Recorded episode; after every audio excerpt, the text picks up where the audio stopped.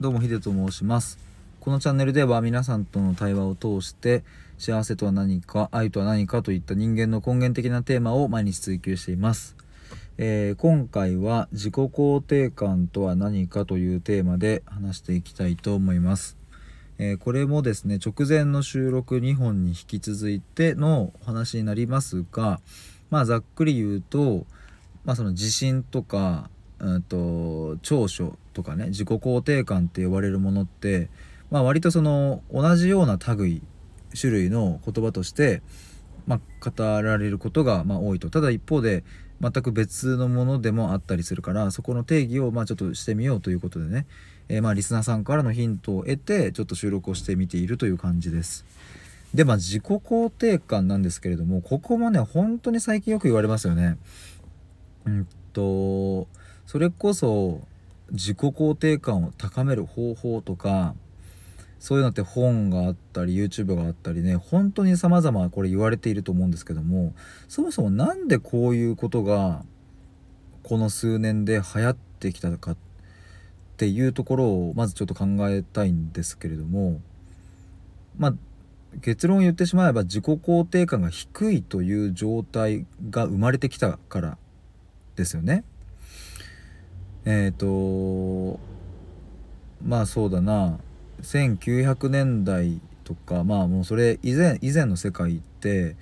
今みたいな、まあ、まあまあ今みたいなってくくれないけど、まあ、今の日本って割と平和な、ね、世界だし先進国とかはね割とそうかもしんない。けどもっとね200年も300年も昔ってもっともっと今よりもこう混沌としていたしまあ混沌とって今もねしているけども。まあ言いたいのは、うん、とここまでの安全が保障されてもいなかったし割とその今日を生きるで精一杯だったわけですよね。うん、そしてこんなスマホがないので、うん、世界の裏側が今どうなっているかもわからない。隣の A さんが今日何をしているかもわからない。友達のこの前一緒に遊んだあの B さんが今日は一体どこに行っているかもわからない。それがつまり、えー、と当たり前だったわけですが全部そこが逆転しているんですよね世界の裏側まで情報がわかるようになったしうんと隣のあの人と自分の生活を比べることが可能になったしみたいな感じで全部見えてきたんですよねその人間の生きるという何をしているかっていうことが。そしてえっ、といろんな選択肢、えーつまり仕事とかにおける選択肢もかなり多様化しましたし、うん、生き方の多様化もすごくしているし、うんとまあ、幸せの定義みたいなものもとっくに崩壊してしまったしまあそれはつまり一人人それぞれねあるっていうことですけどもそんな世界になってくるとやっぱりどうしても比較が生まれてくるわけですよね。例えば僕がじゃあ同じように20代のね、えー男性で同じようにフリーランスとしてやっている、うん、とある A さんが、うん、じゃあ年収1億円稼いでて、えー、とむちゃくちゃなんかもう素敵な奥さんと子供がいてみたいなで毎日バカンスしててみたいなね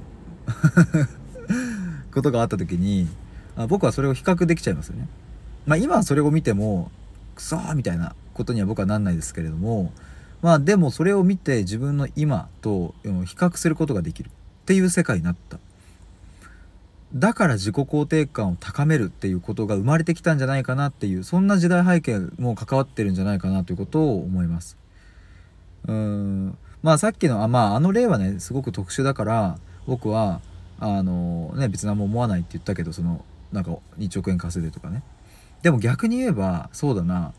うんとじゃあ僕と同じ年齢で、えー同じようにじゃあ野球をやってきていてで同じようにこういう思考の領域について深めていってみたいな。そんな人が例えばポロッとテレビに出ましたみたいな YouTube に出ましたみたいになった時に僕はえ負けてらんないっていう風に多分思いますね。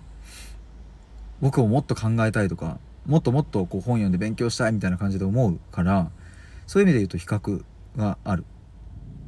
でもね今話してて思いましたけど鍵は別に比較じゃないんですよね。比較することではなくて比較した結果そこでどんな感情を抱くかここがポイントかなと思います。えっと、比較できたことによる自分の現在地を知れるっていうのは非常にメリットがあって、うん、とあじゃあ僕はこういうところ頑張ろうって思えるし逆に比較がない世界だとあの当たり前のようにですがまあもなんだろう僕はこうなりたいとかっていうね目標がね生まれにくかったりするから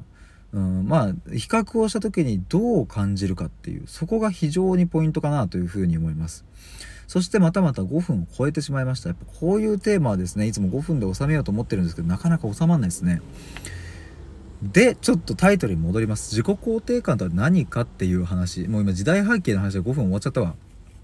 えっ、ー、と自己肯定感とは何かっていうところなんですけれども、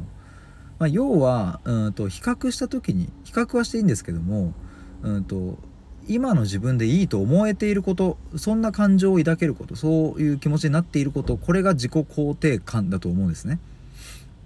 だからそれはね僕よりも年が下で僕よりも全然もう何百倍もいい生活をしていてえっ、ー、とまあ今はちょっと社会的なところに注目してますけどもそういうステータスがいい人ってもう山ほどいるわけでね。そこと比較した時にうわーもう自分はダメだっていう風になる。これは自己肯定感が低いという状態ですがまあ、そこと比較した時にあそういう人もいるんだとかあじゃあ僕も負けずに頑張ろうみたいな感じで思えるまあでも今の僕のこの、うん、やっていることは曲げないでね楽しいことをやり続けようと思えることが自己肯定感なんじゃないかなというふうに、えー、思います。あちょっとまだ話したいんですが、まあ、今回はですね自己肯定感とは何かというテーマなので、えー、ここから自己肯定感をどうしたら高められるかとかねそういうことについてはまたちょっと別の形で話したい、まあ、収録かライブか何かでお話ししたいななんていうことを思います。えー、ということで今回は自己肯定感とは何かというテーマでお話ししてきました。